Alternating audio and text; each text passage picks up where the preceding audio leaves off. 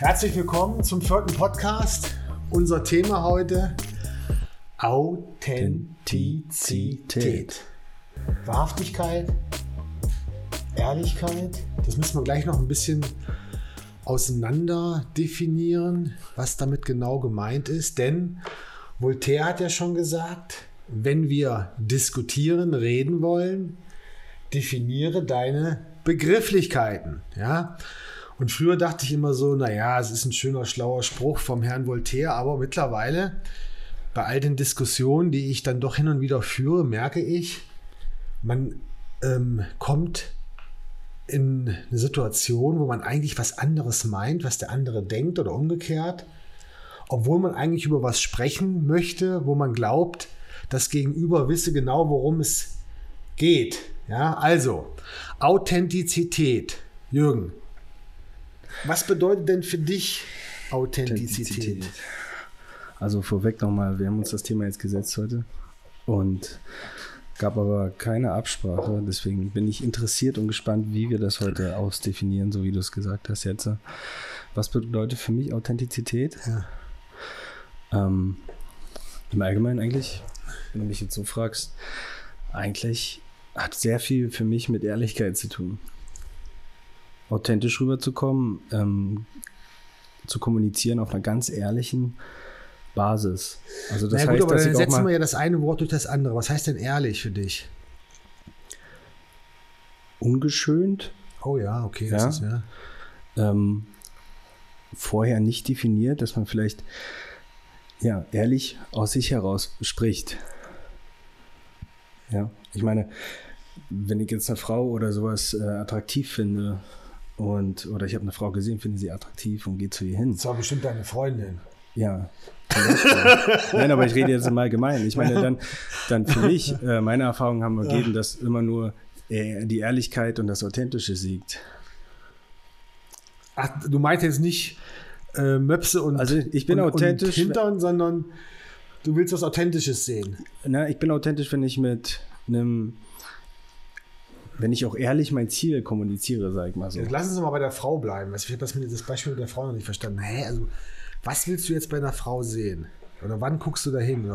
Sag nochmal bitte. Nee, es geht mir gar nicht darum, was ich bei der Frau sehen will, aber vielleicht die Situation, eine hübsche Frau sitzt an der Bar. Ja. Ja. Haben wir selten, ja, aber kann passieren, ja. aber passiert mal. So, aber wenn man sie dann sieht, ich meine, wie geht man dann dahin? So, und dann meistens der beste Weg ist doch authentisch zu bleiben und ehrlich seine, ja, ehrlich seine Weggründe gleich klar zu machen. Also nicht im Sinne von gleich klar hier.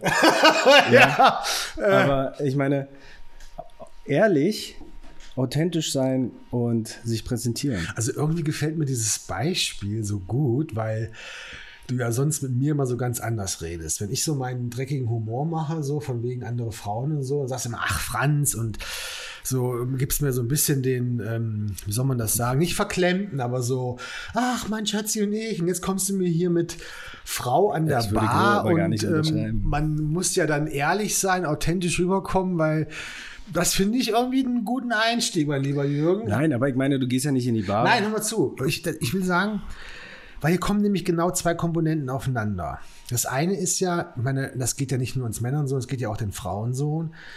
Ähm, sehen Sie etwas Attraktives gegenüber, melden sich ja teilweise die dumpfesten Instinkte, Triebe. Das ist so. Natürlich. Ja? Und was ich jetzt? Und jetzt kommt das, aber das Spannende ist ja jetzt, jetzt kommt dieses authentisch sein wollen ins Spiel und man begibt sich ja auf eine gewisse andere Ebene. Ich sag mal, du gehst ja nicht zu der Frau an der Bar. Und schreist Ficken. Und schreist Ficken, genau. Sondern ja. ähm, du gehst ja auf die Ebene, wie soll man das sagen? Du willst sie, du findest sie auch sympathisch. Attraktiv auch im Sinne von anziehend, ansprechend, neugierig, aber nicht nur auf der sexuellen Komponente, sondern da ist eine Ebene darüber. Und du meinst ja mit diesem authentisch begegnen, jetzt reden wir mal ganz so ja, ehrlich, ja, Tacheles, ne? Ja ähm, authentisch, also es reicht ja nicht nur ein sexueller Reiz, sondern wenn ich auch eine Frau attraktiv finde oder interessant, dann muss sie mir auch gefallen. Und dieses Gefallen ist eben was, ne. man möchte ihr so ein bisschen, man möchte ihr nahe kommen eigentlich. Und damit hat Authentizität ja was zu tun. Ja, aber ich habe ja schon ein Ziel vor Augen und ich finde, diese. Ja, was ist denn das Ziel? Das Ziel ist, die Frau kennenzulernen Ja. und auch längerfristig kennenzulernen. Das ist äh, für mich dann, also ich würde die, die so drei Begriffe so authentisch, ehrlich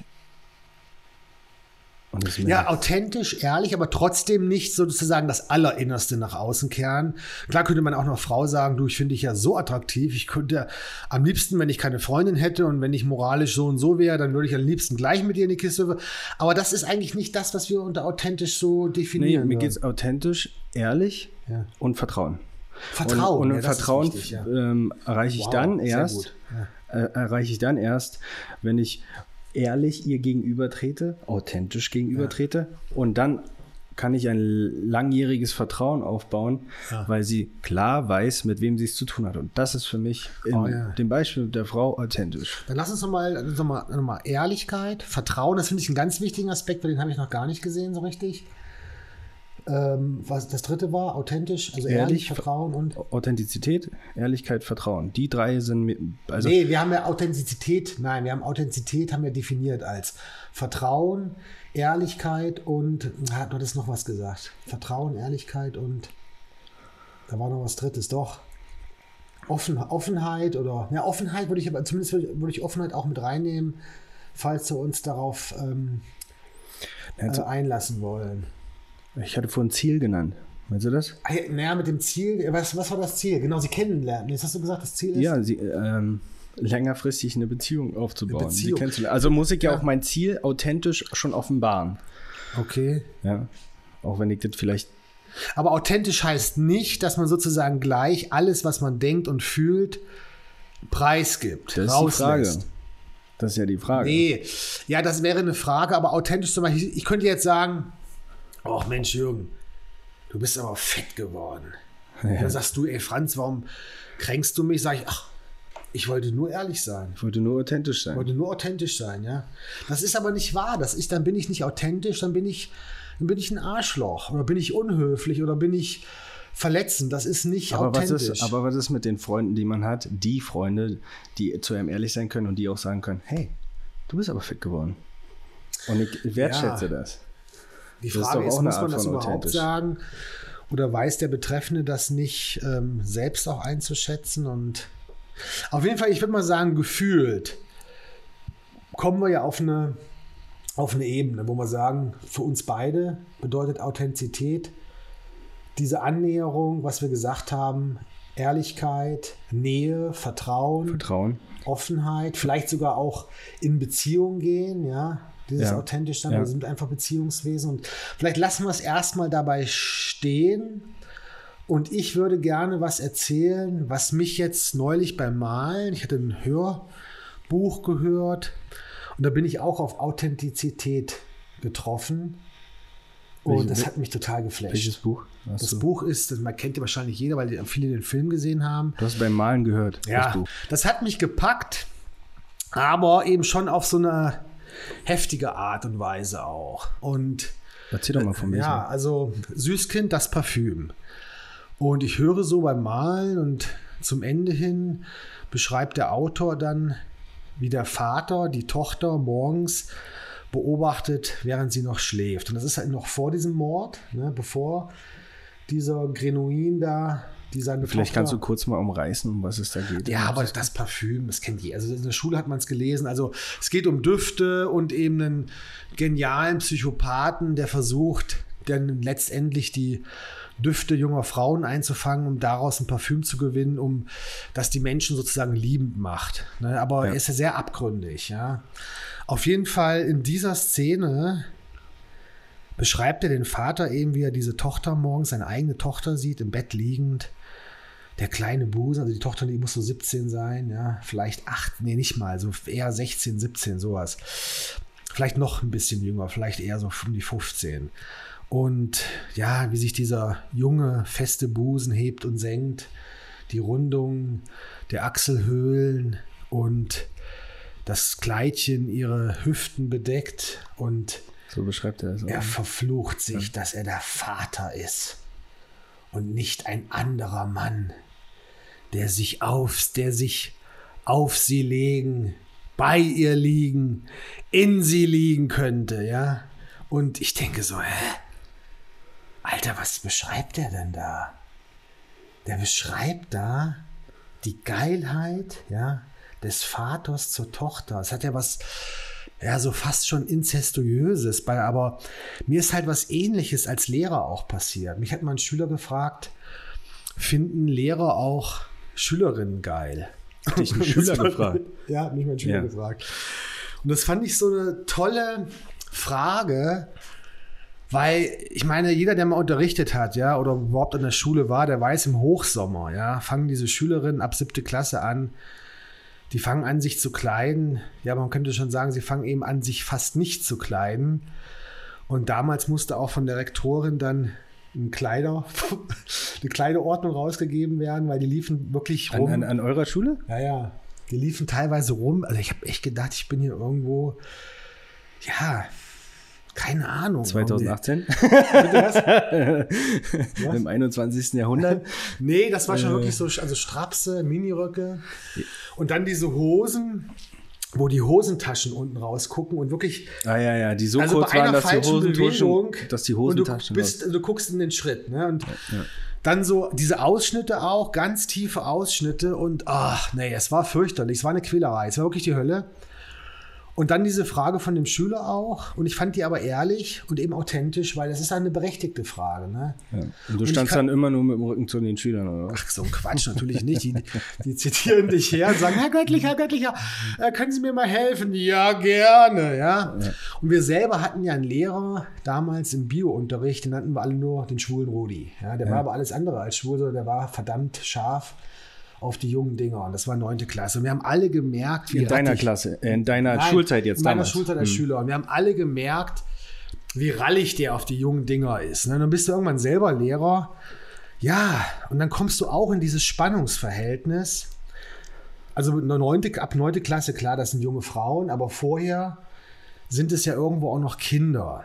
Und als ich dieses von dem Süßkind jetzt gehört habe, da fühlte ich mich an diese Situation an die Schule erinnert, weil ich ja auch eine Vaterfigur bin, ne? aber dann sind da so junge ja, Schülerinnen eben schon so zwischen diesem Spannungsalter, Jugendlichkeit und Erwachsensein oder Kind und Jugendlichkeit, das trifft es eher Kind und Jugendlichkeit.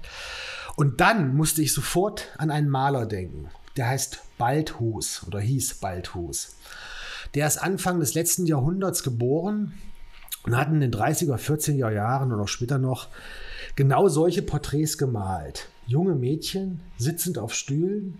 Man kennt ja dieses eine, ne? Ja, Dieses- Therese, ja. Also, Therese, dieses Porträt. ähm, ah, und der sitzt da, wirklich, die sitzt dort, man, diese Gesichtszüge. Vielleicht können wir das jetzt mal einblenden. Das blenden wir jetzt mal ein, Mhm. genau. Das blenden wir ein.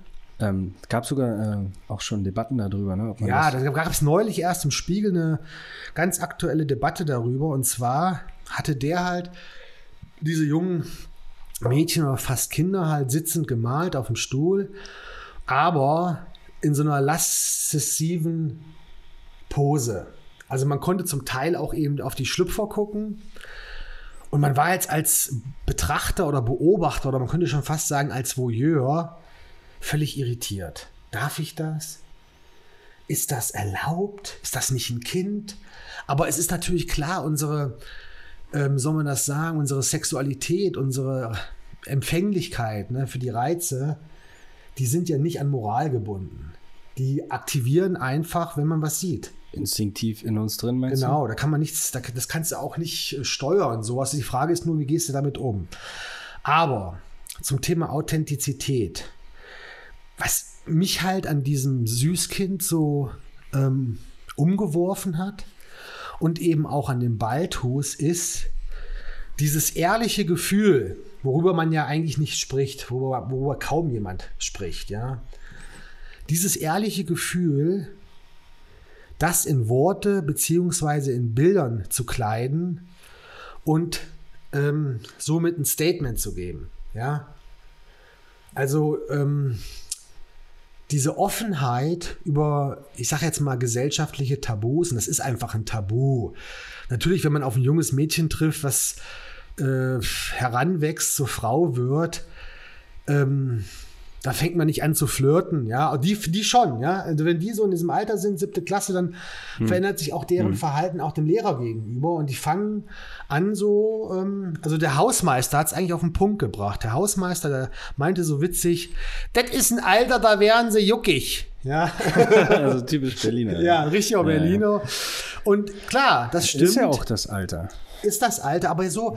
Biologisch. Aber ja. in dieser, in der Kunst jetzt, sei es jetzt ja. diese ähm, Schriftstellerei oder die Malerei, das auszudrücken. Und bei den Baltus war es halt so, natürlich war das schon immer, gerade bei den Nazis sowieso, ne? Da kam das weg, aber später eben wurde der gefeiert. Ähm, die Werke waren sehr anerkannt, aber auch umstritten. Sehr umstritten. Und jetzt hatte man wohl nach seinem Tod in seinem Atelier Fotos gefunden von diesen Modellen, diesen jungen Mädchen, aber eben auch Fotos und nicht nur Bilder. Und jetzt regt sich natürlich, man, da gab es eine Empörung und es regt sich der Verdacht. Die Frage war im Stand im Raum, Mensch, ist er nicht vielleicht doch auch pädophil gewesen? Und natürlich stellt man sich in so eine Ecke. Ja. ja? Und was ich aber glaube, ist, und das auch bei diesem Süßkind, ich finde dieses, dieser Mut zur Authentizität, zu diesem Gefühl, was ja nun mal da ist. Ja, ich meine, viele Väter oder die meisten Väter sind eifersüchtig, wenn die Tö Töchter mit ihrem ersten Freund nach Hause kommen, kommen. Und bei den Söhnen ist es die Mutter. Aber was meinst du, woher das rührt? Boah, woher rührt das? Ja, das ist eine spannende Frage. Also ist, meine, ist, es, ist es so ein Herdeninstinkt, das ist mein, meine, meine ja, Schutzbedürfnis. Schutzbedürfnis, aber eben auch ja, diese sexuelle Komponente, ich glaube, das darf man nicht unterschätzen. Ja. ja. Und ich meine, meine Christina, also meine Frau meinte ja, die ist Psychiaterin, hat gesagt, ich glaube, 10 Prozent sind inzestiöse Beziehungen bei Kindern. Also der Inzest, der macht eine ähm, große Schnittmenge aus. Wobei ich, ich weiß aber, jetzt nicht genau, worauf ich, sich diese 10% beziehen, aber auf jeden Fall. Aber wenn jetzt der Vater Angst hat um seine Tochter ist es dieses Schutzbedürfnis, weil er weiß, worauf junge Männer auch abzielen? Oder was meinst du, woher das kommt? Aber ganz kurz, ich muss glaube ich revidieren. Ich glaube jetzt bei sexuellen Übergriffen oder irgendwie sowas sind 10% eben familiär. Ne? Also der Vater auf die Tochter. Und das ist eben so, ähm, das ist eine große Zahl. Und es ist eben nicht so, dass man sagen könnte, ach, das kommt ja selten vor, warum muss man sowas thematisieren? Und bei denen, wo sich das ja auslebt, ja, das ist ja nur der, also was ist bei den anderen, die nie drüber sprechen oder die das auch haben? Aber ich will jetzt nicht auf so eine Sexualdebatte hinaus, sondern ich will ja. auf diese Authentizität des Künstlers, der das zur Diskussion erhebt, der darüber offen spricht, darüber will ich hinaus. Jetzt nochmal zu deiner Frage, bitte. Nee, meine Frage hat sich schon geklärt. Ja. Also, ja. Und das Spannende ist eben, wo fängt es eben an, dass man wirklich authentisch ist in seiner Kunst, indem man sowas Hochbrisantes eben auch anspricht? Vor allem Dingen, was Verletzliches anspricht. Was Verletzliches, ja genau, Weil, was Sensibles aus, anspricht. Aus der anderen Position der Frau heraus. Aber wo kann es auch kippen ins vielleicht absurde, lächerliche oder ja, vielleicht ins nicht-authentische. Zum Beispiel, wenn jetzt jemand Pornos dreht und sagt, ach, ich bin nur authentisch, ich bumse halt gerne, da frage ich mich, ist das authentisch? Also muss er sich deswegen vor die Kamera stellen und also das, das ist so ein bisschen, was mich eben als Künstler oftmals bewegt. Wie weit gehe ich? Ja, also es gibt ja viele Künstler, die machen auch diese. Wie weit gehst du, um, um Gefühle zu kommunizieren? Durch deine Bilder oder was meinst du? Ja, wie, wie viel zeige ich? Ja. Ja, und es gibt ja viele Künstler, die machen diese Kunst mit nacktem Körper. Ja, die zeigen ihren Schwanz, ihre, ihren Busen, also Entschuldigung, ihr, ihr Glied, ja, ja, ihre, ja. ihren Busen, ihren Hintern und ja, aber ist das immer Kunst oder haben die nicht einfach ein, so ein exhibitionistisches Bedürfnis? Oder Sensationsbedürfnis? Ja. Da muss man ja hingucken. Ich meine, Sex sells. Ja. So, und man muss hingucken. Aber das ist dann für mich sieht. eben nicht mehr authentisch. Ja, genau. Die Frage ist ja, ja genau, warum zeige ich das? Warum muss ich das malen? Ist es ein Gefühl in mir drin, dass ich das zeigen muss, dass ich die, die Debatte vielleicht stellen muss?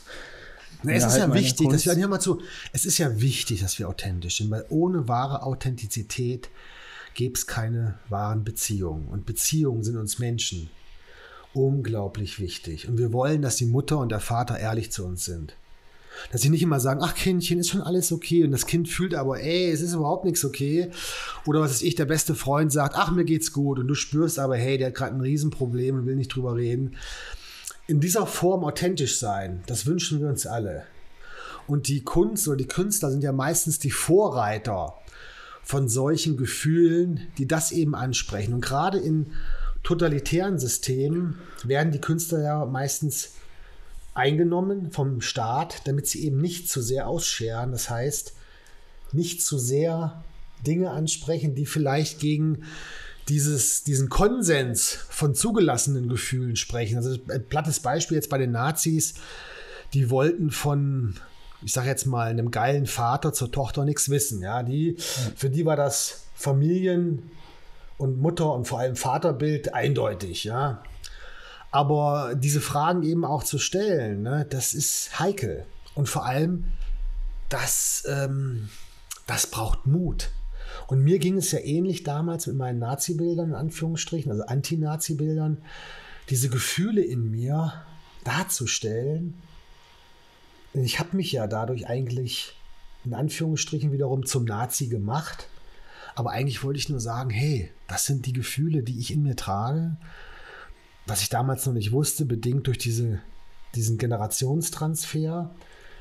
Und ich habe damit ein Problem. Ich muss das auf die Leinwand bringen, ja. Hm. Und dann eigentlich in den Diskurs anzustoßen. Und ich war auch nur authentisch. Natürlich habe ich viele damit damals verletzt vor den Kopf gestoßen.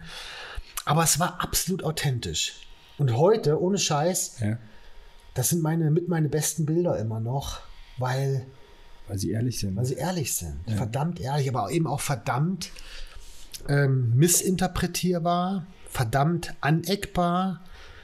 Und ja, ich wünsche mir nicht, dass wir mal in Zeiten landen, wo die Leute sagen, oh, guckt mal, der Göttlicher, der war seiner Zeit voraus, ja. Ja, das war ein strammer Nationaler. Nee, Gegenteil, ja. Ein strammer Antinationaler.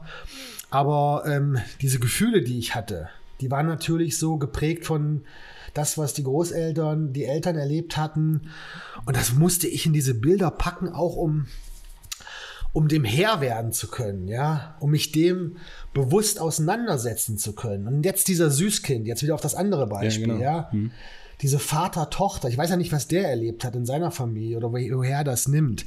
Das Spannende ist ja, viele Leute sagen, ja, der Künstler, der nimmt ja nur eine Rolle an. Ja, der spielt ja nur, das ist er ja nicht. Oder der malt ja nur das Bild, weil er sich damit beschäftigt, aber das ist er ja nicht. Und da muss ich echt sagen, liebes Publikum, liebe, liebe Zuhörerinnen und Zuhörer, das glaube ich nicht.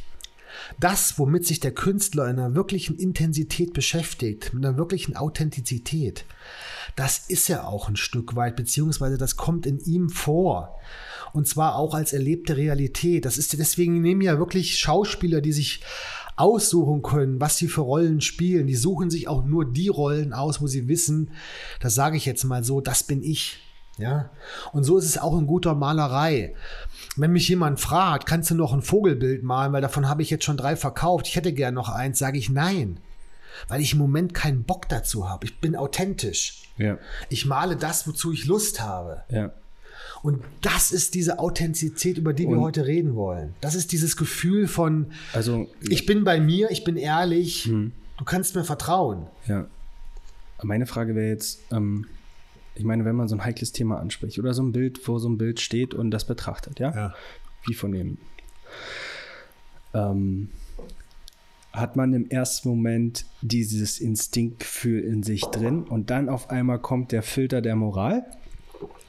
Ja, erst kommt Oder, immer, ich glaube immer, erst kommt der Instinkt und so, da und das, da ist jetzt meine Frage. Ja, erst ja. kommt der Instinkt und dann ja. kommt der Filter der Moral. Sei es so vor so einem Bild zu stehen, sei es auf einmal auf eine überraschende Frage zu stoßen von jemandem zu einem Thema, was auch so in die Richtung geht. Und da frage ich mich jetzt, inwiefern ist man als Künstler authentisch mit oder ohne Moralfilter? Aber okay, super, ich habe es verstanden. Kann ich antworten? Ja. Also, ja, erstens mal, es muss nicht immer der Filter der Moral sein. Es kann auch ein Filter des Mitgefühls sein, auch ein Filter der Sympathie. Zum Beispiel bei den kleinen Mädels, die ich damals unterrichtet habe, ja. Hm.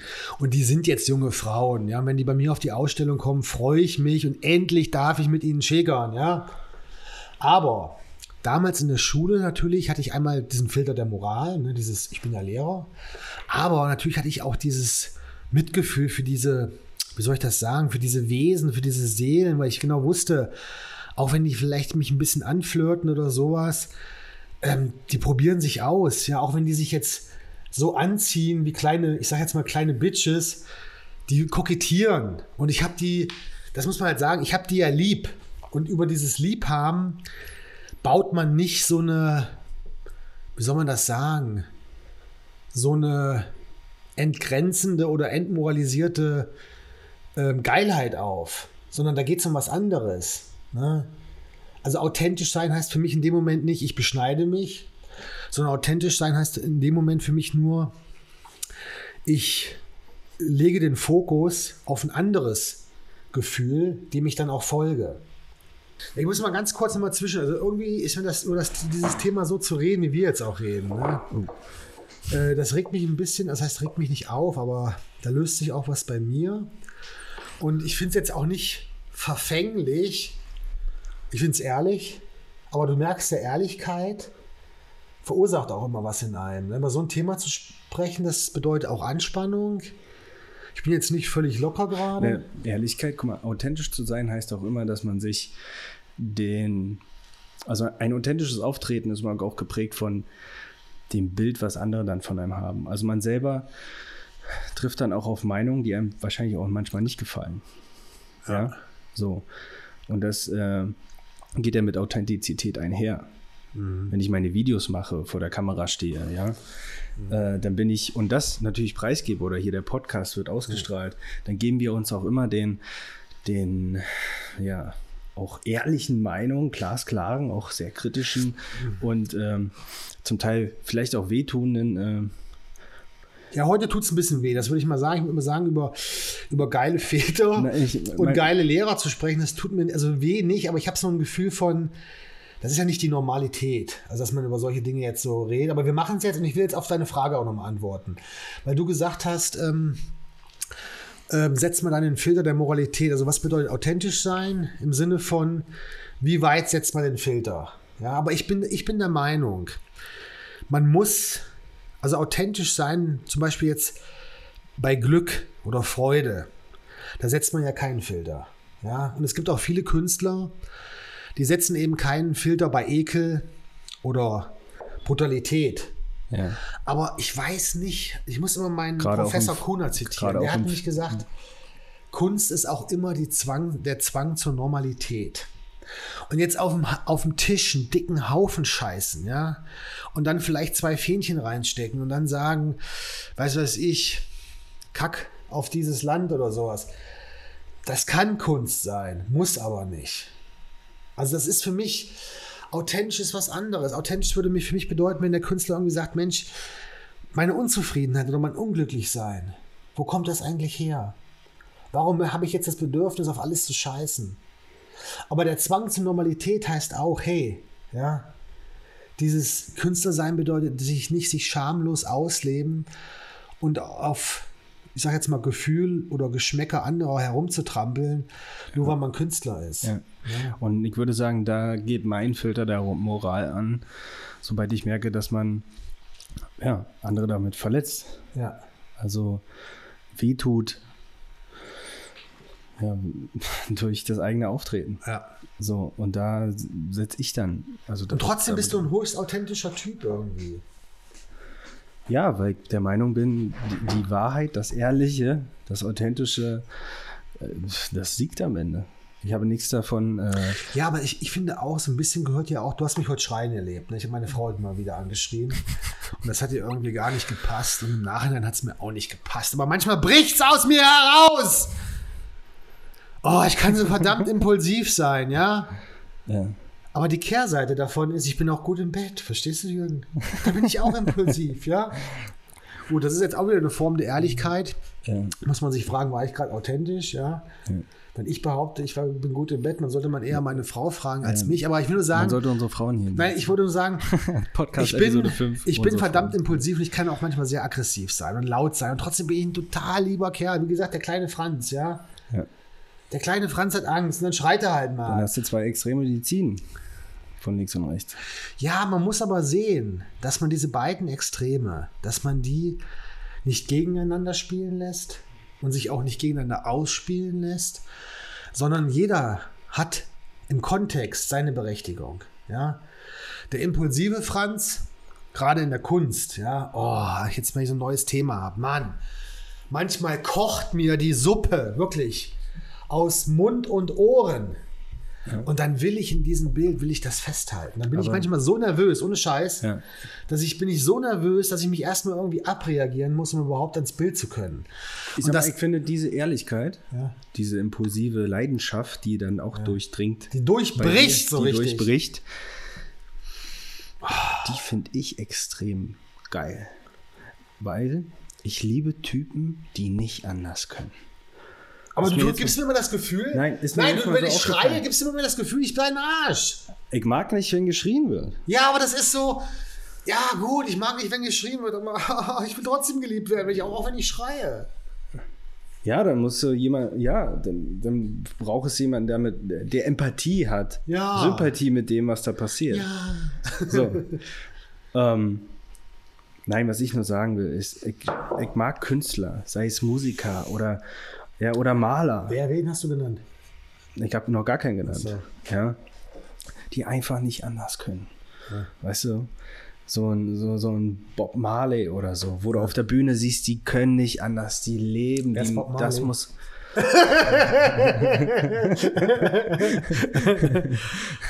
Ja, hör mal zu, es ist halt Ähm, wirklich so. weißt du, Nein, nein, wo man ja. richtig sieht, der kann nicht anders, Ja, der der muss das machen. anders, ja. Und da finde ich es gut, dass sie diese, für sich diesen Weg gefunden haben, diesen Kanal, wo sie so eine Energien reinbringen können. Weißt du, was ich meine? Ja, aber ich, ich, ich kenne ja viele Leute, bei haben dir? diese Energien, aber die können das auch nicht verstehen. Die können nicht verstehen, warum man manchmal so ist. Und weißt du, wenn, wenn ich dann das Gefühl habe, mich jemand zickt mich jemand an, weißt du, dann ah, denke ich mir manchmal auch, ich flaum jetzt so zurück und ich zeige dem jetzt auch mal meine Krallen. Ich zeige auch mal meine Zähne. Und das ist auch wichtig im Kunstbusiness. Ja? Da kommen so viele Leute. Es kommen ganz viele liebe, nette Leute. Das muss ich auch noch mal sagen. Ja? Es kommen echt viele liebe, nette Leute, aber es kommen auch komische Leute. Und wir haben Krallen. Das sind unsere Fingernägel. Und wer an den Fingernägeln kaut, der kaut sich seine Aggressionen ab. Ich will meine behalten. Und ich will, wenn es sein muss, auch mal zugreifen und krallen. Und das heißt nämlich, komm mir nicht zu nahe. Komm mir nicht zu nahe, wenn ich das nicht will. Das ist wichtig, gerade in der Kunst, sich abzugrenzen. Ne? Vor Übergriffen. Da können wir nochmal drüber sprechen, über Kunstmarkt und authentische Kunst, weil das kollidiert nämlich auch zusammen. Ja? Aber vor wem musst du denn krallen? Kommerz. Also nicht nur im Äußeren, auch im Inneren. Das Gefühl, oh, ja, die Bildverkäufe, das ist schön. Ne? Aber was, das hast du vorhin zu mir gesagt, da haben wir drüber gesprochen. Das fand ich eine mega Aussage. Sag das bitte nochmal. Weiß ich jetzt nicht, was du meinst. Du, hast sagen. gesagt, ähm, Ach so. ja. Nee, sag nochmal. Sag du, nee, du hast gesagt, Kunstmarkt und Kunst, beziehungsweise Kommerz und Kunst. Das ist aber mein Spruch, Kommerz und Kunst, widersprechen sich nämlich eigentlich.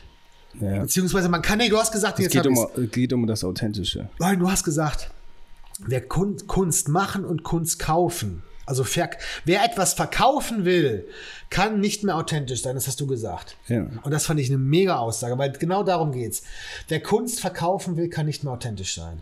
Und da, Jürgen, darüber müssen wir reden. Das Scheiße ich bin immer noch so Ja, aufgeregt. ist, oh, ist okay. Vielleicht muss ich, also ich, da würde ich gerne mal auch was erzählen, jetzt, wie ich dazu komme, warum.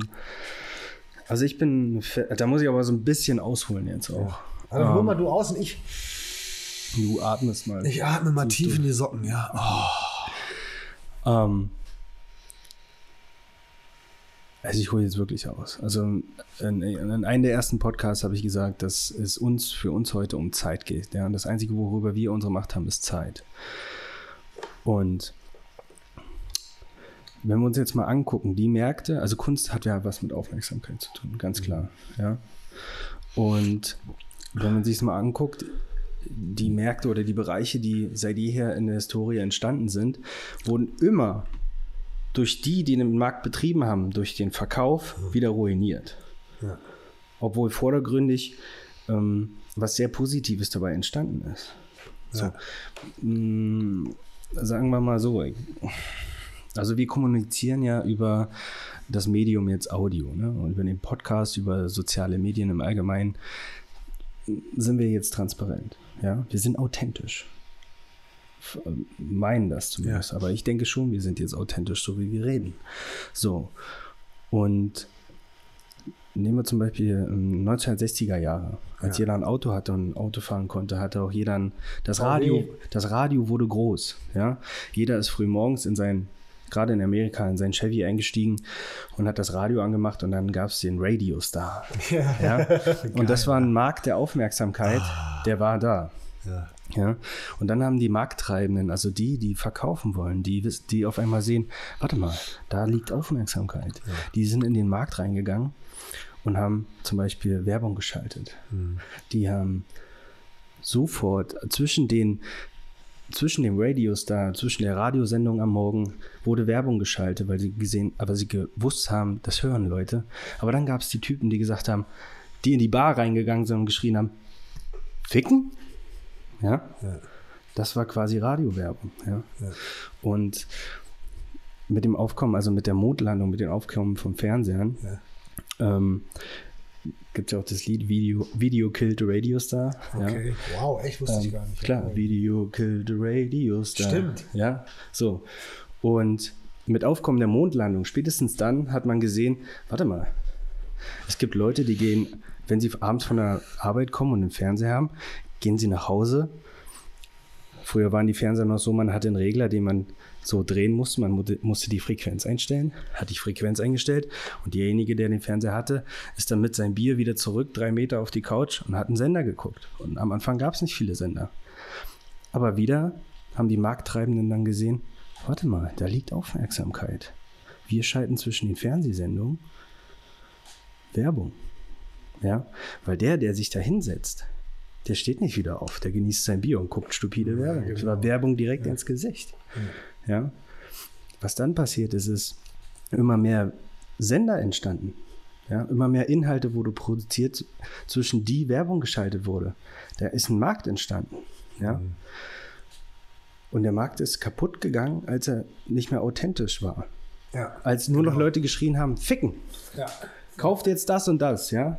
Also, kauft jetzt Persil. Darf ich da, darf ich da kurz, kurz einen Witz zu erzählen? Kauft jetzt Persil und so einen Witz? Ja, der, der, dieses Wort ficken, weil das benutzt das so oft.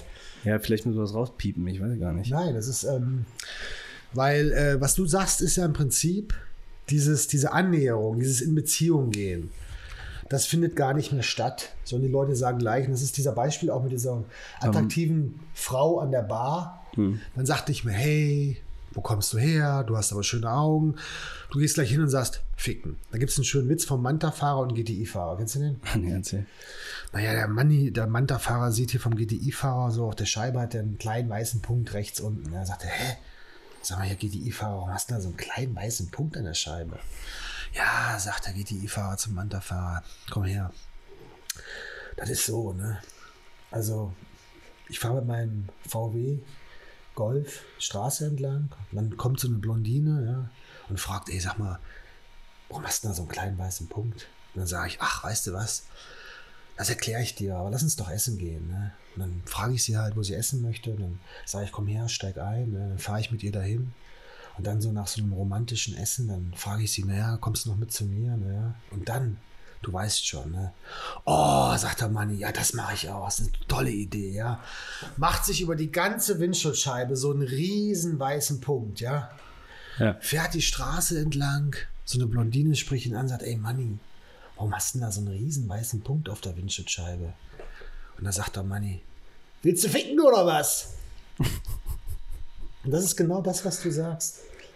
Das ist genau das, so dieses, dieser ganze Zwischenprozess, ja, dieses. Ja, es geht da um Vertrauen. Vertrauen, Und genau. zwar, die Leute haben die Vertrauen in die Mondlandung gehabt, ja. dass äh, der Fernseher ihnen was Wertbringendes gibt. Wir sehen äh, äh, außerhalb unseres Wohnzimmers in die Welt ja. hinaus. So, und das war beim kurz, Radio auch am Anfang so. Nee. Und was dann entwickelt wurde, ja, von den Fernseherstellern sozusagen, war die Fernbedienung. Ja, die Leute konnten zwischenschalten, also um die Sender switchen. Also, ne? Und was sich da, was da entstanden ist, ist für uns als Leute, weil wir bedacht auf unsere Zeit sind, wir, wir konnten entscheiden, was wir sehen wollen, womit wir unsere Zeit verbringen wollen. Richtig, ja. Äh, und da hat sich äh, unser kleiner Sensor entwickelt, der sagt, "Ah, das ist jetzt Bullshit. ja. Will ich nicht sehen, ich will was anderes sehen. Aber ganz Ja. kurz, hast du denn den Witz in seiner Dimension verstanden? Ja, Weil der GTI-Fahrer hat ja auch Vertrauen geschafft über Zeit. Ja, der hat sich Zeit genommen, Vertrauen geschafft, Beziehungen geknüpft, um an sein Ziel zu kommen. Während der Money-Fahrer, der ist ja so platt und dumpf, der sagt gleich ficken. Ja, und das ist ja im Prinzip das, was Ja. du gerade beschreibst. Ja. Ja. durch diese Werbung. Es wird gar nicht mehr, es geht ja auch gar nicht mehr um das Gegenüber. Ja. Klar will man was von ihm, aber es wird sich gar nicht mehr bemüht. Vertrauen zu schaffen. Genau. Ja. Ja. Also was, ja, was uns dann, sag ich mal, das Produkt kaufen lässt Ja. oder den, den Radio-Star oder den TV-Star, warum wir den angucken, das ist das Vertrauen in die Person, in die Geschichte, in die Story, in das Produkt und so weiter und Ja. so fort, ja. Und die Frage ist eigentlich, und das ist jetzt kommt der Wolf of Wall Street, den Film hat jeder gesehen. Der Wolf of Wall Street, der sagt ja, hier habe ich einen Kugelschreiber. Ja. Wie kriege ich sie dazu, dass sie den kaufen? Ja. Und es geht gar nicht darum, dass die Leute sagen, hm, das Interesse zu wecken nach dem Motto ist, ey, der Kugelschreiber, der ist ja so toll. Nein, schreib mir was auf. Schreib mir was auf. Mit dem Kugelschreiber. Und dann brauchst du ihn nämlich auch. Das heißt, schaff doch etwas, was die Leute wirklich brauchen. Genau. Und schaff doch nicht irgendeinen Scheiß, den keiner braucht. Und verkauf, mach doch nicht. Das habe ich gestern in einem Film gesehen, ja. In einem richtig geilen Film. Geht um Mafia. Und die wollen in das Business von denen einsteigen. Und dann sagt er zu ihm, weißt du was?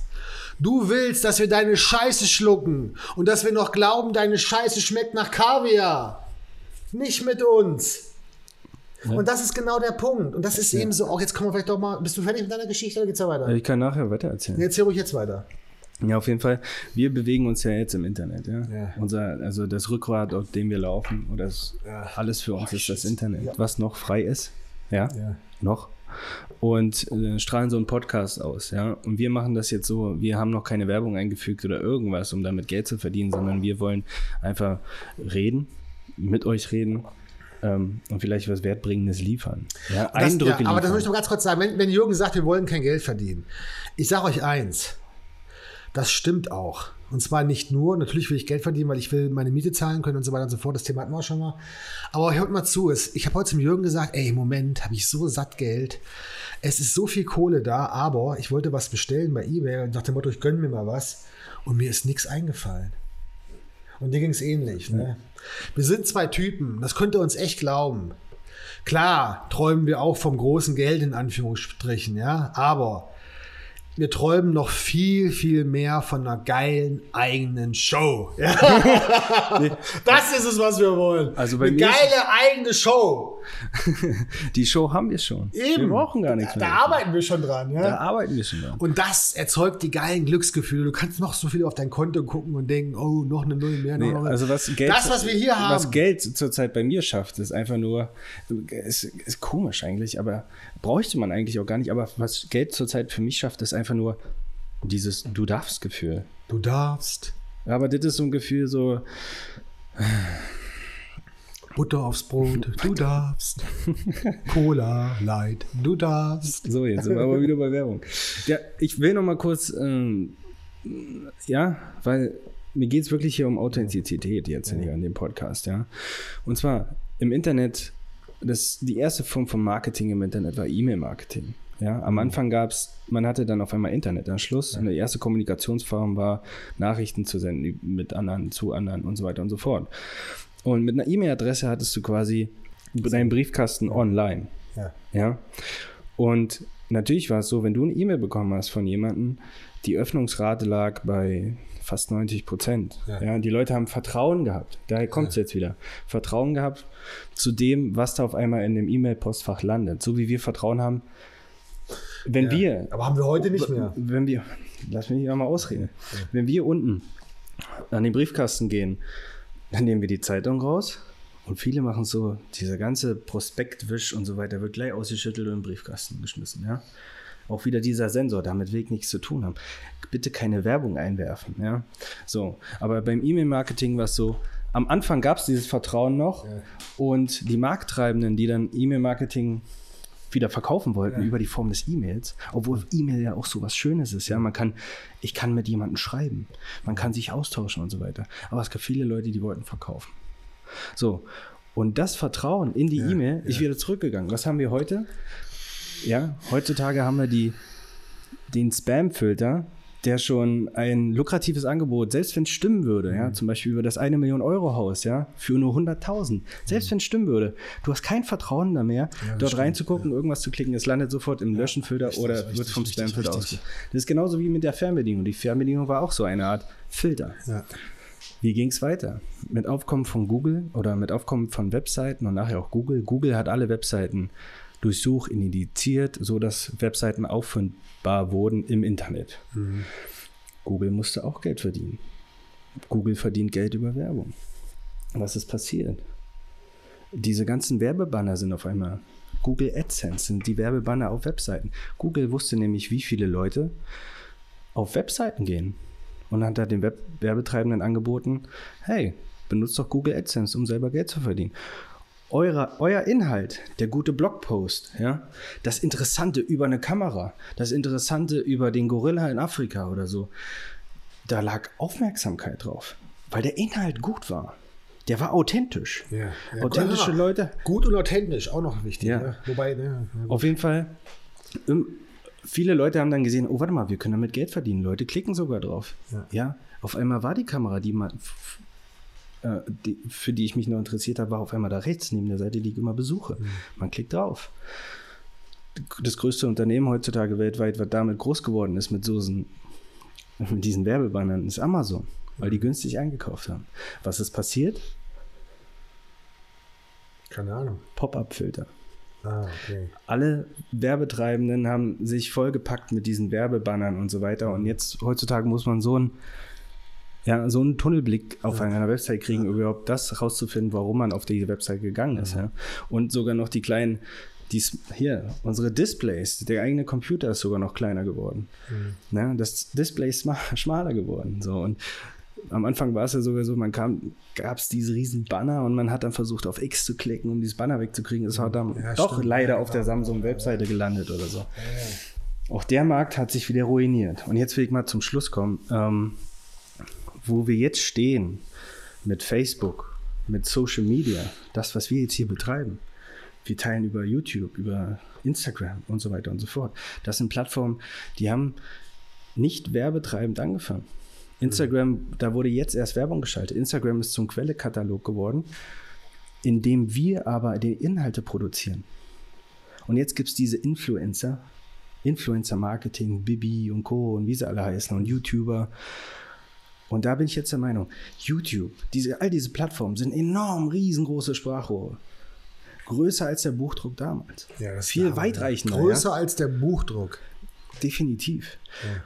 Und jetzt heißt es, nur der, der authentisch ist, authentische Inhalte liefert, ehrlich ist und nicht gleich schreit ficken, ja. weil er sich eine Beefy, da gab es so einen Post, Fick. Weil er sich eine Beefy, ja, ja da gab es diese Frau, die, lag in, in der Badewanne, Sex Cells ja. und hat Beefies um sich rumgelegt, rumgelegt ja. nur weil sie Geld verdienen wollte, ja, weil der Post Klicks gebracht hat. Und jetzt, der Markt ruiniert sich auch wiederum durch die Leute, die nur für den Verkauf dort sind. Ja, äh, darf ich mal ganz kurz einschreiten? Und da fängt jetzt für mich das Authentische an. Wie ja, kann man da authentisch bleiben? Ja. Inwieweit offenbart man sich selber? Ja. Offenbart man sich gegenüber Meinungen, die man selber vielleicht gar nicht hören will? Ja. Genau, ja. Ist man selber authentisch? Macht man es nur für die Klicks, nur für die Likes? Genau, das, das ist jetzt genau, wir sind am heißen Punkt, weil da beißt sich ja die Katze in den Schwanz. Ja? Also jetzt nicht nur die männliche. Weil, wenn du sagst, die Leute wurden unauthentisch, um Geld zu verdienen. Ja, es ging nur noch um Klicks, hm. um Werbung. Alle schreien nur noch gleich Fick. Ja, okay, gut. Um, Im Umkehrschluss würde das ja bedeuten, wenn ich jetzt Geld verdienen will, muss ich authentisch sein. Ja. Das Problem, ja, aber das Problem ist ja, dann wird ja authentisch sein auch wieder nur zur Marke. Und ich, da will hm. ich deswegen welche einwenden. Weil so. ich glaube nämlich nicht, dass man mit authentisch sein dass das gleichbedeutend ist mit Erfolg und Geld verdienen. Im Gegenteil. Und das hat mich auch, jetzt komme ich nochmal zu dem Nein. Autor, warte mal, Ja, jetzt komme ich zu dem. Autor zurück von dem Roman Süßkind, ja, der da so jetzt so eine schonungslose Offenbarung über den Vater geliefert hat, die mich wirklich, die mir imponiert hat, weil ich dachte, was muss das für ein wahrhaftiger Charakter sein, ja, der da so einer schonungslosen Offenheit, Authentizität, so eine, Beo so eine feine Beobachtung. Ja, vielen würde das gar nicht auffallen, wenn die Väter lüstern auf ihre Töchter gucken, ja. Und der schreibt das dann nieder. Oder diese Beobachtung von dem Balthus, wenn er die kleinen jungen Dinger malt und ihren Slip durchblitzen lässt, ja. Und der Otto Normalverbraucher, der, der sagt natürlich, oh, das ist ein schönes Kinderbild, ja. Nee, aber kaufen, kaufen will ich es vielleicht lieber doch nicht, ja. Und auch das Buch, äh, das Parfüm, da sagen so viele Leute, was soll der Dreck? Was soll das? Ich habe da keinen Bock drauf. Und trotzdem, das ist aufgrund seiner Authentizität, genauso wie die Bilder vom Balthus, erfolgreich geworden. Aber der Typ, ich habe mal den mal gegoogelt, der Typ, dieser Süßkind, gibt kaum Interviews. Es gibt kaum Fotos von dem. Man hat ihm auch angeboten, ein anderes Buch von ihm zu verfilmen. Hat er abgelehnt, auch für viel Geld. Der scheißt auf diesen ganzen Kommerzkack. Das, was du nämlich sagst, mit diesem und noch ein Klick und noch eine Werbeanzeige und noch was hinterher. Und das kenne ich auch aus meinem Kunstbetrieb. Und das sind für uns Künstler jetzt, es gibt, das muss ich mal so sagen, für uns Künstler sind das die Galeristen, wobei ich musste kleine ähm, Einwand machen. Ja, es gibt solche und solche Galeristen und klar, der Job der Galeristen ist es eben genau, dieses Geld zu verdienen.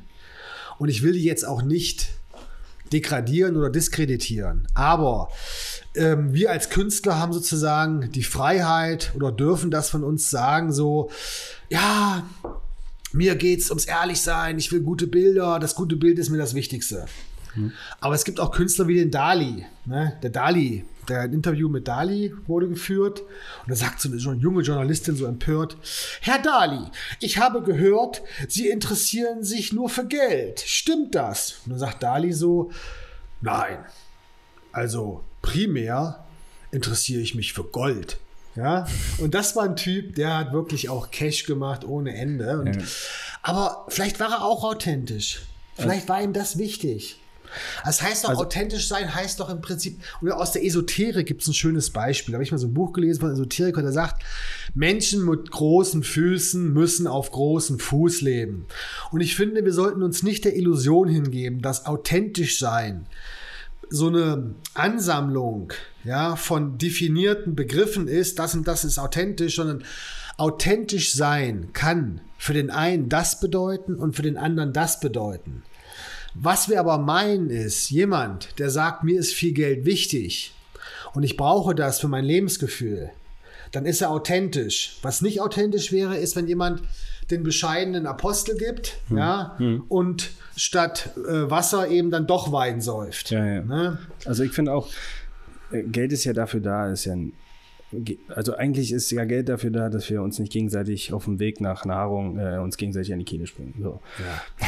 Hast du eigentlich schön gesagt, ja, genau. Und ähm, wenn ich jetzt meine Kunst weitermachen kann und dennoch, also ich kann damit Geld verdienen, um die Kunst weitermachen zu können, ist das gut. Ja. Weißt du, was ich meine? Klar. So, von daher, aber es gibt ja welche, die wirklich nur für den Verkauf ähm, Inhalte produzieren. Ja, aber Jürgen, hör mal zu, ich muss ganz ehrlich jetzt mal von, ich rede ja, wir reden ja von unserem künstlerischen Werdegang. Und ich hatte früher Angst vor diesen Social Media Geschichten. Ich hatte auch Angst vor diesem Kommerz. Und ich habe echt einen, einen ziemlich coolen, lässigen Schwager. Und der ist erfolgreich mit seiner ähm, äh, Firma, wie nennt man das auch so, ähm, ach Mensch, äh, Development, irgendwie sowas in die Richtung, ja, sowas. Und auf jeden Fall ist er sehr erfolgreich, aber auch ein richtiger BWLer, muss man auch sagen, so. Ja. Und ich hatte immer so Angst vor dem irgendwie, weil ich immer so dachte, boah, dem geht's ja nur ums Geld. Und dann habe ich irgendwann mal von ihm, von ihm geträumt. Und im Traum habe ich eigentlich gemerkt, Mensch, das ist auch eine Seite von mir, dieser Geschäftsmann, vor dem ich eigentlich Angst habe. Und es geht darum, also für mich ist der Schwager so ein Typ, der nimmt sich einfach was, ja. Der hat mal einen Porsche gefahren, der hat sich eine Villa gekauft und der hat dieses, oh, ich gönn mir das, ich nehme mir das. Und jetzt bin ich an so einem Punkt, wo ich denke, hey, ich will mir auch was nehmen. Ich will mir auch was gönnen. Und das ist bei mir vielleicht jetzt nicht unbedingt der Porsche oder die Villa, aber das sind andere Sachen, Ja, die, ich mich, die ich mich früher nicht getraut hätte. Und ich finde das mittlerweile völlig okay, wenn Leute, die Erfolg haben, das auch, ähm, soll ich das sagen, äh, sich gönnen können, sich das genießen können. Darum geht es, um genießen können. Weil ähm, ich komme aus einer anderen familiären Situation, ja. Dass diese Nachkriegsgeneration, denen fehlt der Genuss. Aber was heißt, der, was heißt für dich Genuss? Zum Beispiel bei mir wäre Genuss. Ähm, mein, mein Genuss wäre. Nein, aber lass mich mal ich, ganz kurz, das ist noch wichtig, weil ich, ich will auf was hinaus. Ich werde meine Bilder jetzt teurer machen. Und zwar schon eine Ecke teurer. Weil ähm, die Nachfrage im Moment sehr groß ist und viele andere meiner Kollegen nehmen fast das Doppelte von dem, was ich bei meinen Bildern nehme. Und das wird jetzt ein wichtiger Schritt für mich, auf den ich mich auch, freue. Und vor allem, aber ich bin auch der Meinung, das sind die Bilder wert. Weil ich habe jetzt gemerkt über den Galerieverkauf, wenn ich da die Hälfte abdrücke, also da bleibt mir wirklich nicht so, dass ich denke, wow. Ja, also das, das muss ich ganz ehrlich sagen. Wenn ich da die Hälfte abdrücke, das kann ich mir fast, ich sage jetzt mal fast schenken, in Anführungsstrichen. Nee. ja. Und dieses jetzt Verteuern meiner Bilder, das aber kann du man hast auch das ja auch durch die Kunstauktion auch gesehen, dass das so durchaus. Ja, die Nachfrage ist Mhm. da und vor allem, aber nicht nur die Nachfrage, auch zu sagen, hey, das ist das Bild auch wert. Und Ach so, wenn ich du darfst bin, es, ja, du es ist es. eigentlich drei, vier, fünfmal so viel wert. Und ich bin ja deswegen so vorsichtig, weil ich nur Angst habe, dann kauft es keiner mehr. Und deswegen mache ich das jetzt in leichten Schritten, aber wert. Und da kommen wir jetzt mal, ich will mal zu dem Bild ganz kurz aufgehen. Ja? Ja. Das Bild habe ich jetzt vorgestern verkauft hier im Atelier an echt liebe, nette Menschen. Und die kenne ich schon seit Jahren. Und ich hab, die wollten sich halt noch entscheiden, ja. Und da habe ich gesagt, ihr was, kommt zu mir nach Hause und ich bekoche euch. Und dieses Bekochen und dieses Reden, sowas, das ist für mich authentisch. Und da geht es mir nicht um den Bildkauf. Weil Erstens hatten die schon mehrere kleine gekauft. Und ich wollte mich auch so bei denen bedanken. Und ich wollte aber das machen, was eben Authentizität auch bedeutet, eine Vertiefung von Beziehung, von Beziehung. Gefühlen, von Vertrauen. Und danach sagen die noch, ey, komm, das Bild, das nehmen wir. Und das Geile war an dem Falschen, habe ich zu ihm gesagt, weißt du was, ich will euch aber auch einen kleinen Rabatt geben. Das kann man so machen, so 10% und sowas. Und er hat gesagt, nö, ich würde dir aber auch den vollen Preis bezahlen. Ist das nicht toll? Ja, weil Weißt wahrscheinlich. du, so viele Leute kommen und sagen, hey, die fangen erstmal mit der Hälfte an. Und wertschätzen. Also, das ist eine ja, Wertschätzung. ist eine. Wertschätzung. Ja. Und Die wollen ja auch, dass du überlebst und weiter Bilder machst. Richtig. Und wenn ich nur solche Kunden hätte, ich meine, letztendlich verkaufe ich meine Bilder nicht für die Hälfte, auch nicht für, für 70 Prozent. Ich meine, Wie gesagt, den kleinen Rabatt kann man geben, das ist Kulanz und auch unter Freunden völlig fair oder wenn jemand öfters was gekauft hat, aber der Preis an sich steht und der steht immer gleich. Aber dieses Prinzip der, des Authentischseins, ja, so dieses Gefühl, ich werde nicht abgezockt, sondern wir einigen uns eigentlich. Oh, das ist was echt Befreiendes, das ist was Schönes. Und das will ich eigentlich auch, wenn ich mit Galeristen zu tun habe, ist mir das auch wichtig, dieses Gefühl zu haben, hey, wir verdienen das Geld zusammen, aber wir investieren auch zusammen und nicht nur nach dem Und da Motto, baut sich eine Vertrauensbasis und eine Beziehung. ja, aber auf, das ist manchmal schwer, weil bei Geld, Natürlich ist das schwer. es gibt diesen Spruch, bei Geld hört die Freundschaft Hör mal auf. zu, das ist genauso schwer wie die Frau an der Bar, die da angesprochen wird, weiß nicht, ob es das ist. Ob es der Typ ist. Ja. Der Typ weiß auch nicht, ob sie das ist. Aber das ist ein Ratschlag an, meine, an die Zuhörerschaft noch, ne? Weil wir wollen ja auch so ein bisschen Ratschläge geben. Nein, Seid also, in euren, warte mal ganz kurz, seid in euren Geschäftsbeziehungen. Zeigt die Krallen, seid authentisch, aber versucht es auf diese Vertrauensebene zu heben. Und dafür sind Krallen auch notwendig, weil manche versuchen es eben doch einen über den Tisch zu ziehen und ähm, dieses Gefühl haben zu wollen, ähm, diesen Profit gemacht zu haben, Ja. was du sagst, mit diesen vielen Klicks, ja. Und wenn euch das stört, wehrt euch auch dagegen, aber es ist unermesslich wichtig, auf dieses Vertrauensverhältnis zu kommen. Aber es gelingt nicht immer und dann ist es auch okay, wenn man sagt, weißt du was, es Also ist eine reine Geschäftsbeziehung, belassen wir es dabei, ich, ich bin der Meinung, ich bin der Meinung, wenn es nicht immer bei dem gelingt oder dem einen oder den anderen, dann gelingt es mit dem nächsten. Aber es gelingt nur auf diesem Weg. Ja, und vielleicht können wir das jetzt kurz abschließen, weil wir haben auch noch Fragen bekommen. Wie viel soll ich Vielleicht können wir es ganz kurz Ach du zusammenfassen. Scheiße. Ähm, Ach du Scheiße. Vielleicht können wir sagen, so wie der Typ, der reingeht und ehrlich und authentisch was von der Frau will, baut nur eine lange Beziehung auf. So? Ja. durch das ehrliche, authentische Miteinander, durch das Vertrauen, was er aufbaut. Außer er will sie nur an dem einen Arm flachlegen. Ja, aber das, das ist so wie der ein, eine Verkauf. Du willst ja, ja dass Leute länger kaufen genau. und du genau. deine Kunst weitermachen kannst. Ich so, will die Vertrauensbasis. Bei mir ist es so, ich möchte, dass meine äh, Videos gesehen werden und vielleicht ich auch mal einen Job kriege, um Geld zu kriegen, um mehr Zeit zu haben, wieder Videos zu machen. Ja. ja? Und das ist dieses Authentische. Ja. Genau. Uns geht es um die Sache an sich und den, die Sache an sich erhält man nur über diesen Authentischen. Ja, und vor allem die Sache an sich, das ist es wirklich so. Die Sache an sich, natürlich macht Verkaufen auch Spaß und dieses Gefühl, wow, ich hätte jetzt auch finanziellen Erfolg, ist auch ein schönes Gefühl. Aber diese Glücksgefühle, die kommen, wenn man, ja. wenn ich, wenn ich meine Frau umarme, auch wenn ich sie anschreie, habe ich manchmal auch Glücksgefühle. Oder mit dem Jürgen, wenn ich dem Jürgen auch mal so auf die Schulter klopfe. Daraus entstehen Gefühle und Beziehungen. Und alles andere ist dieses Dazubrot. Aber man darf, und das möchte ich nur mal sagen, was du so auf den Punkt gebracht hast, ne? man darf das, was am Anfang eigentlich nur Werbezweck oder Füllung waren, ne, nicht zum Hauptzweck machen. Das das ist, das ist unauthentisch, ja. ja. Genau. Jetzt sind wir eine Stunde und sieben Minuten Boah, echt in der Aufnahme. Alter, wir werden noch ein bisschen was rausschneiden wieder, weil wir die Kameras bedienen mussten. Aber wir kommen jetzt zu unserem nächsten Part. Und zwar haben wir wieder Fragen von euch bekommen, die wir jetzt gerne beantworten möchten. So. Und dann fange ich schon einmal mit der ersten Frage gleich an. Ähm, Hier hat jemand geschrieben, der kennt dich persönlich. Ja. Ähm, und er schreibt Götti. Ja, Götti hieß ich als Lehrer mich immer Götti genannt. Hat, hat mir mal eine Anekdote aus seiner Studenten-WG erzählt über seine Mitbewohner. Ähm, der eine Mitbewohner war wohl leidenschaftlicher Zocker, der andere war wohl voll der Streber. Ja. Jetzt kommt, kurzum, seine Studienzeit würde mich mal interessieren. Studienzeit war die geilste Zeit meines Lebens. So viel Party gemacht, ja. Und vor allem dieser eine Typ, der nur gezockt hat, ja, der hat immer gesagt, ach, ist ja erst das erste Semester. So. Im zweiten Semester hat er gesagt, ach, nächstes Semester ist ja auch noch ein Semester. Das hat er im dritten Semester auch gesagt. Gut, der hat sein Studium nicht geschafft. Aber ist jetzt Krankenpfleger und macht einen tollen Job und ist damit glücklich. Studiumzeit, genießt es, genießt es. Und da gilt es auch guckt im Studium nicht auf die vielen Klicks, auf die vielen Scheine, auf, auf die viele Zeit, die ich schon wieder in der Uni war. Nein, erstes Semester, Partysemester. Zweites Semester, da fuchst man sich so ein bisschen ein und vom dritten bis zum zehnten, dann kann man ruhig durchstudieren. Wichtig ist irgendwie diese neuen Leute, die man kennt, sich drauf einlassen. Also für mich war dieses Gefühl, in einer Kunstakademie zu sein. So, wir waren ja schon so ein bisschen elitär dort. Ne? Kunstakademie, da waren 400 Leute, die pro Jahr genommen wurden, von, was weiß ich, paar tausend, ja. Oh, das war, das war Hammer, ja. Und ähm, ja, diese Freiheit, ja, man war kein Schüler mehr, man war auch noch nicht berufstätig, man war so zwischen den Stühlen, aber man konnte ja sagen, ich studiere, ja. ich studiere, also ich bin ja schon was, ich studiere, ja. Und das war einfach eine mega, mega geile Zeit, vor allem für mich, weil ich konnte da schon Bilder verkaufen. Ich weiß noch, am ersten Rundgang war so ein Typ, der kam rein und meinte, ach, da hinten hängt so ein Bild, kennen Sie den Künstler? Ich so, ach nee.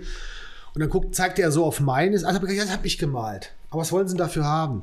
Ich so, oh scheiße, was will ich denn dafür haben? Ähm, ich so aus dem Bauch gesagt, ähm, 1000 D-Mark. Er so, ja, dann machen wir das so. Ich so, äh, echt? Ja. Yeah!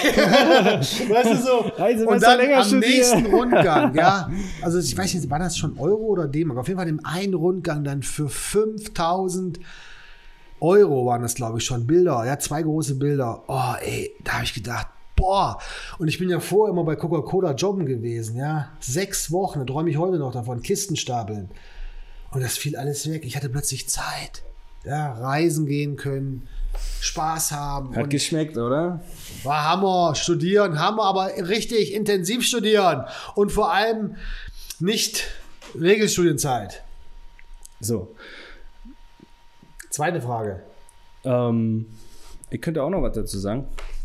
Also, meine, mein Tipp nur, klar, Partysemester auf jeden Fall. Pff, klar, macht jeder, habe ich auch gemacht. Ab dem dritten Semester wusste ich erstmal überhaupt, wie Uni läuft.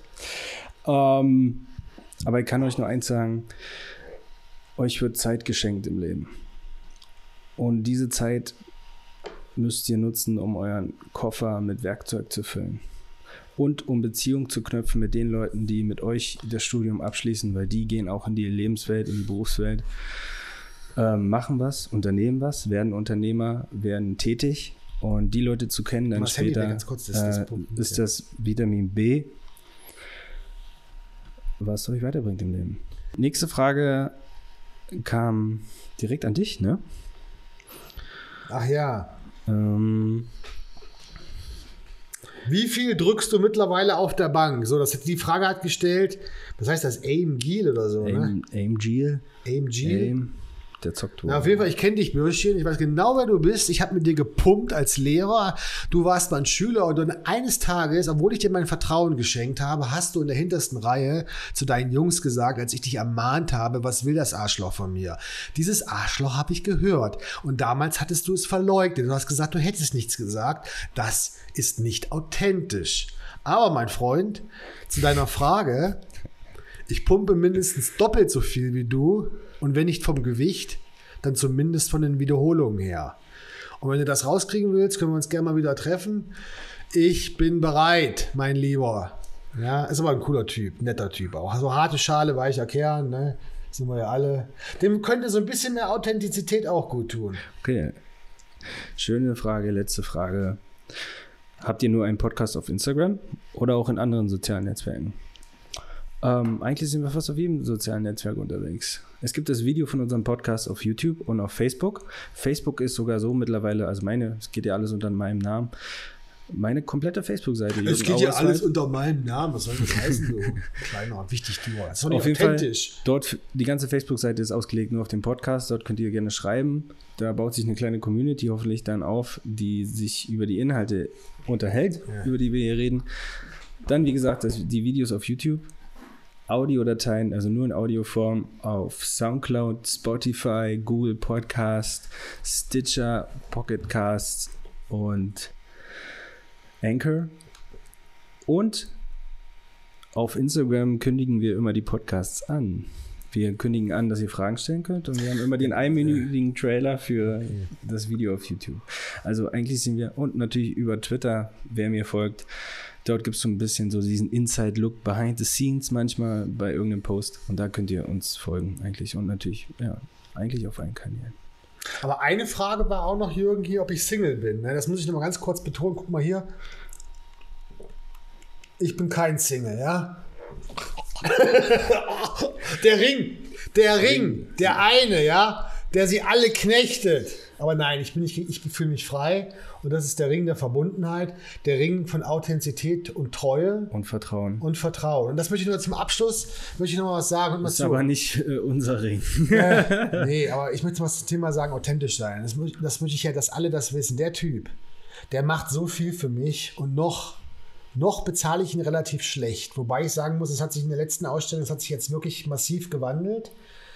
Aber der gibt mir so viel und der macht so viel für mich. Das ist, vor allem der Jürgen ist jemand, der sagt immer, hör mir auf, ach komm mit dem Geld. Und der sagt, der Jürgen sagt, geben, geben, geben, fragen.